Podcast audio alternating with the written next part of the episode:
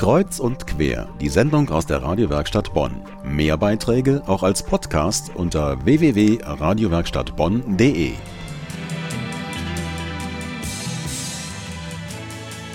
Hier ist und Quer. Der Zug der Erinnerung ist unser Thema heute am Sonntagabend. Morgen wird er eindampfen mit einer alten Dampflok um 10 Uhr in den Bahnhof Bonn. Dann wird die Ausstellung eröffnet. Wir haben gerade von Astrid Memel von der Gedenkstätte Bonn erfahren, was in diesem Zug zu sehen sein wird. Lebensgeschichten von Kindern und Jugendlichen, die deportiert worden sind, eben mit der Eisenbahn äh, in der Zeit des Nationalsozialismus. Es gibt aber nicht nur allgemein, sage ich mal, äh, Lebensgeschichten von jüdischen Kindern und Jugendlichen oder von deportierten Kindern und Jugendlichen überhaupt, sondern auch von Bonnern. Das haben Sie beigetragen, diesen Teil der Ausstellung. Was erwartet einen da? Ja, wir sind ja hier in Bonn eine größere Initiative, die Initiative zum Gedenken an die Bonner Opfer des Nationalsozialismus, der zwölf äh, Institutionen und Organisationen angehören, die in Bonn auch immer die Gedenktage gemeinsam mit der Bundesstadt Bonn veranstalten. Und dazu gestoßen ist zum Beispiel noch der DGB und einige andere. Und wir haben auf Aufforderung der großen Bürgerinitiative Zug der Erinnerung auch einen Teil, einen kleineren Teil im Zug gestaltet mit Lebensgeschichten von Bonner Kindern und Jugendlichen, nämlich Menschen, die hier, also Kinder, die hier ihre Familien in Bonn hatten und die nicht direkt von Bonn aus, aber über Bonn dann von Köln-Deutz vom Bahnhof aus deportiert worden sind. Das betrifft die jüdischen Kinder, die wir vorstellen. Und es gab in Bonn auch einige Sinti-Familien, auch Kinder von Sinti-Familien sind deportiert worden. Die fielen äh, seit 1943 unter den sogenannten Auschwitz-Erlass und sind fast auch alle nach Auschwitz deportiert worden. Und darüber hinaus haben wir hier in Bonn ja diese Problematik, dass wir schon äh, lange die rheinischen Kliniken hier hatten, die natürlich vorher nicht rheinische Kliniken hießen, also Patienten äh, und Patientinnen, auch Jugendliche und Kinder, die in der Jugendpsychiatrie waren, die im Rahmen des NS-Euthanasie-Programms weggebracht wurden. Und da werden einige Lebensgeschichten Auch da werden erzählt. einige Lebensgeschichten vorgestellt. Das sind zwar nicht nur alleine Bonner Kinder oder Bonner Patienten, sondern die Kliniken waren halt für die ganze Rheinprovinz zuständig. Das heißt, auch Kinder und Jugendliche aus Köln oder Essen oder Aachen waren Patienten hier, die dann aber von den Bonner Ärzten weiter überwiesen worden sind in die Tötungsanstalten, die im Euthanasieprogramm der Nazis vorgesehen waren. Lassen Sie uns, Frau Memel, kurz über das Geld reden.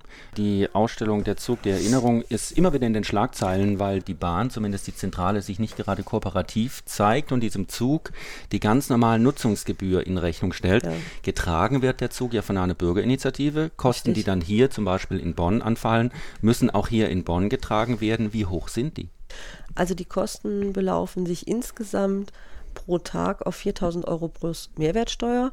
Also 5.000? Äh, ja, also ungefähr 5.000 Euro.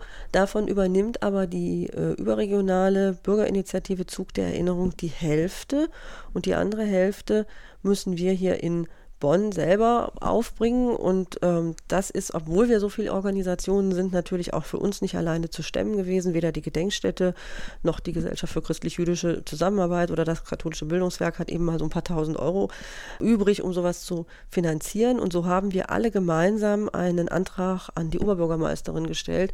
Und die Bundesstadt Bonn hat uns dann tatsächlich das Geld bewilligt, um den Zug für vier Tage nach Bonn zu holen. Außerdem sollte man fairerweise erwähnen, dass der Bahnhof Bonn, also das Management ja. hier in der Bundesstadt, sich ziemlich kooperativ gezeigt hat. Ja, das ist auf alle Fälle so. Das Bahnhofsmanagement hier ist sehr kooperativ und das hat auch nichts damit zu tun, was da in Berlin entschieden wird. Also, also bei der Bahn selbst, der Zentrale. Bei der, ba bei der, bei der Bahnzentrale. Die können auch nichts dafür oder haben da nichts mit zu entscheiden, äh, was die Bahn nun tatsächlich in Kosten in Rechnung stellt. Im Gegenteil ist es so, dass wir hier zum Beispiel den Strom der Bahn benutzen dürfen und äh, die auch schon fleißig Plakate aufgehangen haben an allen Bonner Bahnhöfen und äh, wir da absolut auf positives Echo gestoßen sind.